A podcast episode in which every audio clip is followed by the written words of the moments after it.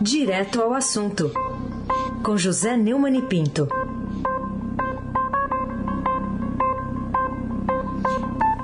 Oi, Neumani, bom dia.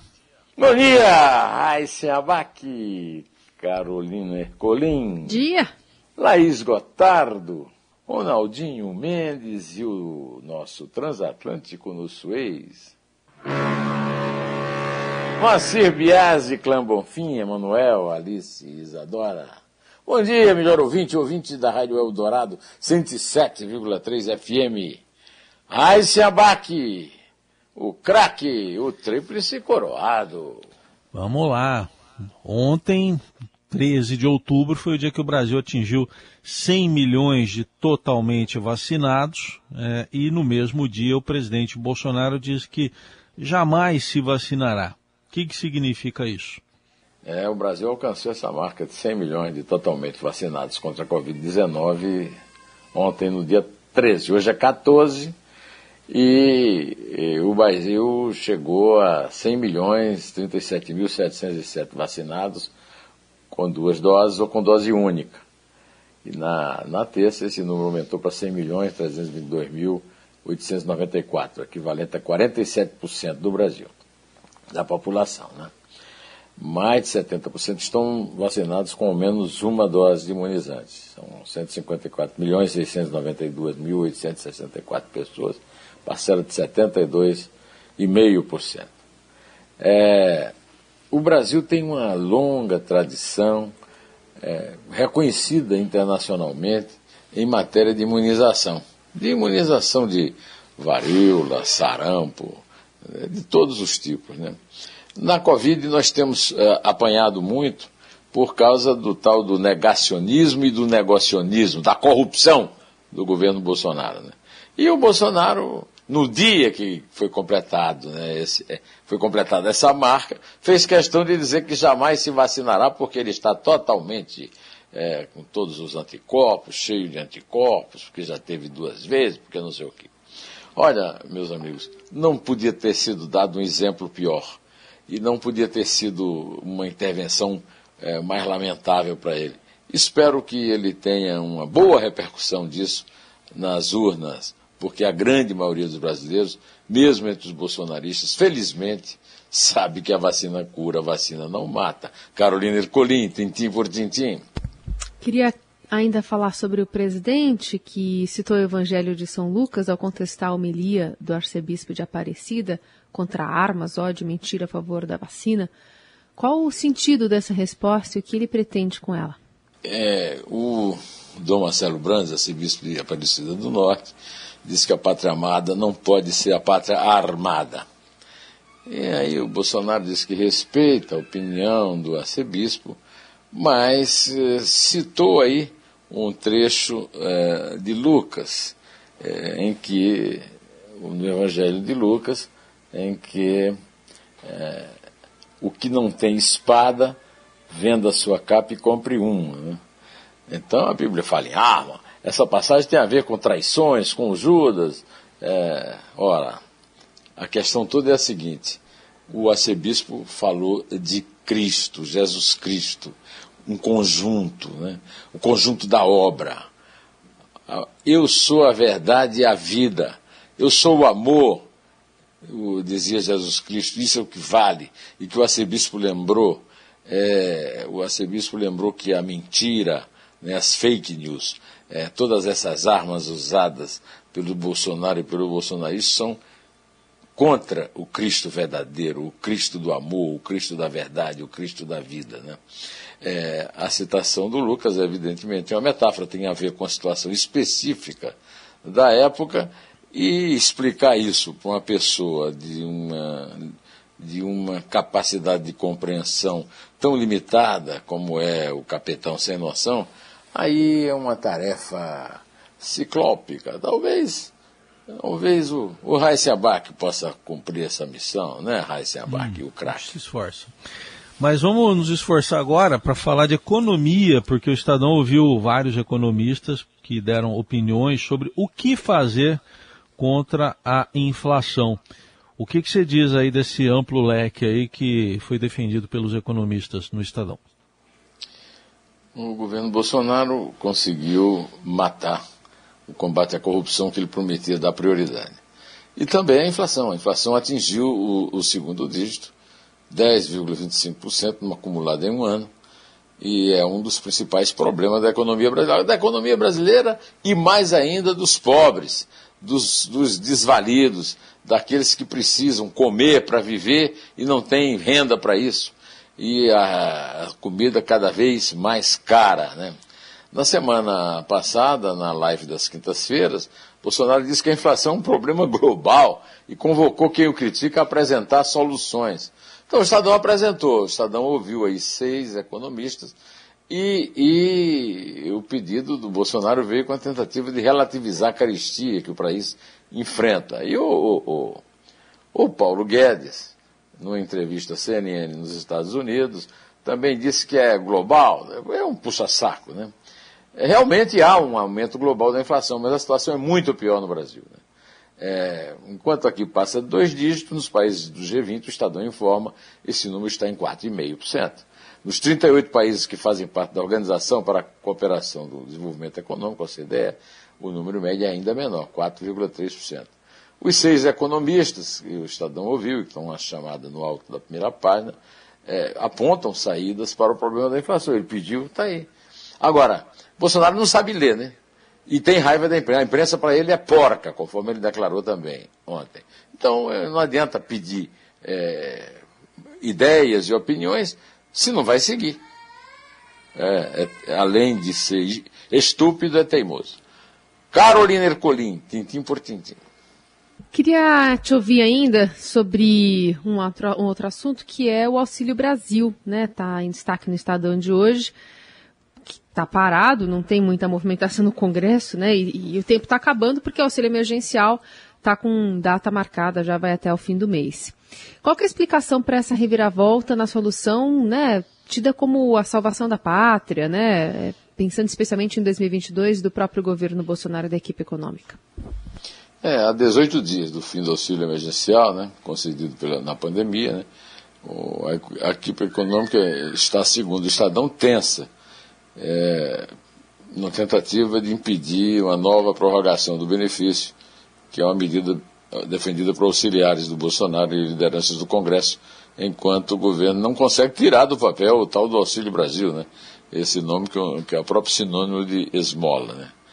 É, um cenário de ruptura na equipe econômica não é improvável, segundo a notícia no Estadão, e passou a ser incorporado por analistas ah, do mercado financeiro, depois que o secretário especial do Tesouro, Bruno Funchal, em encontro fechado, deixou claro que não assinará uma prorrogação do auxílio.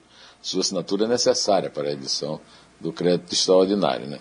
A, a verdade é que esse é uma, essa é uma notícia muito ruim para os brasileiros, os brasileiros mais pobres que dependem disso, e para um brasileiro que é o Bolsonaro, que conta com isso como elemento de força e, e de possibilidade de enfrentar com chances o segundo turno da eleição presidencial. Aí se abaque o craque. Bom, Neumani, ontem, aqui no Jornal Dourado, a Sônia Raci trouxe uma informação para gente de uma condenação em Nova York que tem a ver com um caso de corrupção aqui no Brasil. Queria que você comentasse isso aí também para nós. Não é o primeiro, né? Porque é, o, um. as autoridades americanas pegaram lá o, o ministro do Meio Ambiente, né? o ex-ministro do Meio Ambiente, o Ricardo Salles. Agora é o ex-presidente da Braskem. A Braskem é uma associação da Petrobras com a Norberto Odebrecht, conhecida empreiteira corrupteira. O cara chamado José Carlos Glubizich foi condenado a 20 meses de prisão por um juiz lá de Nova York por ter participado de um plano para subornar funcionários da Petrobras que tem a, a, as ações negociadas na Bolsa lá nos Estados Unidos. Né? Em abril, o Grupo se declarou culpado das acusações de integrar um esquema de corrupção que movimentou cerca de 1 bilhão e 400 milhões pela cotação atual, segundo a notícia que está nos jornais é, a partir de, nós ficamos sabendo a partir da Sônia Racine. Propinas para garantir negócio. Então isso aí mostra o seguinte, que essa história de que tudo foi uma fantasia, que o Lula foi injustiçado e tal. Toda, é, toda essa narrativa de, liderada por Gilmar Mendes, Ricardo Lewandowski no Supremo, Arthur Lira na Câmara e, e o Rodrigo Pacheco no Senado, tudo isso é conversa para matar boi de fome, viu? É, é, eles estão querendo impedir a candidatura do Sérgio Moro, que parece que tem boa chance se eles não conseguirem impedir, né? Vamos esperar para ver. Carolina Ercolim, tintim por tintim. Vamos esperar. Queria te ouvir ainda sobre a visita da, da, da, quarta Bienal aqui de São Paulo, aberta até dezembro no pavilhão tradicional ali do Parque Ibirapuera. O que, que você tem a dizer sobre o rolê que você fez por lá? É, a 34 Bienal de São Paulo tem como tema Faz escuro, mas eu canto. Um versinho muito capenga do Tiago de Mello, que mostra muito bem que o curador italiano Jacopo Crivelli Visconti não entende nada de poesia em português, né? Porque é um verso que não tem a menor é, a menor qualidade de um poeta que não é respeitado por nenhum crítico sério, né? E vira é, uma, a grande, é, a grande, o grande mote da Bienal, que tem uma grande tradição, desde que Cecília Matarazzi e Holanda Penteado é, a instituíram numa das maiores instituições de artes plásticas no mundo, né?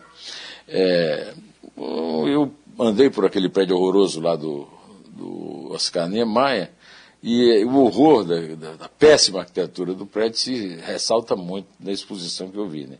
Eu chamo a atenção, especialmente, para é, os bordados do Almirante Negro, né? do, do marinheiro João Cândido. Ah, eu vi isso. É, é, que são realmente comoventes. Né?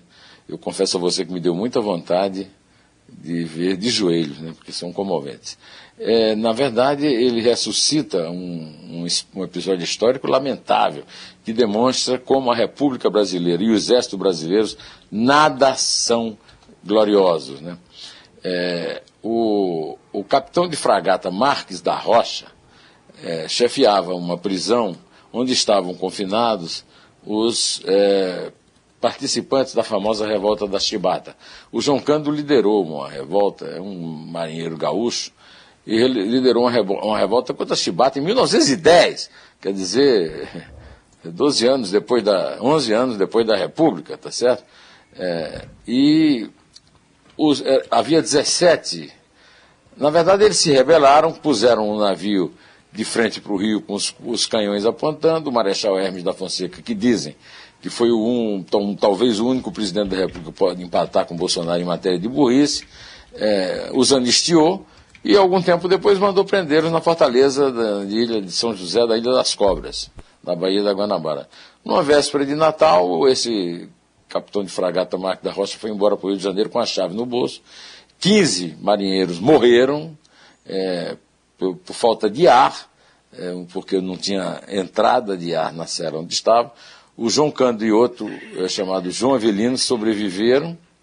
E, e o, o capitão Marques da Rocha, que não tem nenhum nome citado no trecho, no texto da obra mais importante exposta na Bienal, que o segundo soube é de, é de responsabilidade, pelo menos, do curador, mas talvez o presidente da Bienal, José Olímpio, também deve ter responsabilidade sobre isso, não se refere ao nome do canalha assassino que foi promovido a capitão de mar e guerra, recebido em banquete por Hermes da Fonseca, e os mortos foram dados como mortos por insolação. É, essa história está no livro Pontos e Bordados, que a Top Books está relançando, do acadêmico José Murilo de Carvalho. E o nome do assassino, do torturador, é, não está no texto altamente ideológico, é, com ideologia claramente esquerdista e sem a menor conexão com a realidade trágica desse episódio, está lá ao lado, conspurcando, esse texto conspurca é, dá vontade até de você entrar num, uma, numa uma ação na justiça para tirar o texto do lado dos belíssimos e comoventes bordados do João Cândido, o Almirante Negro, que é o tema daquela música famosa, aquele sucesso da Elis, é, do João Bosco, com a letra magnífica, obra-prima do Aldir Blanc. É isso aí. Está feito o protesto. Aliás, é, é, interessante pensar, né, que quando Almirante Negro, né, foi composta, o título era esse, original do Dodger Blanc, a censura barrou, aí colocaram, tentaram Navegante Negro, também não rolou, e acabou mudaram, mudando o título para Mestre Sala dos Mares, aí sim, é, foi aprovada justamente porque a, a, ditadura já barrava, né, qualquer tipo de, de enaltecimento desse, dessa grande revolta da chibata que ficou pouco conhecida na história brasileira como deveria ser, né? É, e, é tão, e é claramente um caso também de racismo estrutural, né? Sim, Além de ser um caso de tortura, é, de morte, de assassinato, é, com promoção militar, seja, uma vergonha, mais uma vergonha na história do Estado, da República Brasileira e do nosso Exército, é, das nossas Forças Armadas, né? É, é um caso clássico de racismo explícito ao qual se associam o curador da Bienal, o Jacopo Visconti, que tem o nome de um grande artista brasileiro, né? e o presidente da Bienal, que é filho do, do é, neto do Zé Olímpio, né? o grande editor de grandes clássicos da literatura e grande livreiro do Rio de Janeiro, devia ter tomado conta dessas coisas. Né? Mas vamos contar, porque já foi feito aqui o protesto. Há muito tempo nas águas da Guanabara o dragão do mar reapareceu. É três. É dois. É um. Em pé. Não esqueceu. Conhecido como navegante negro, tinha dignidade de um mestre-sala. E ao acenar pelo mar, na alegria das regatas, foi saudado no porto pelas mocinhas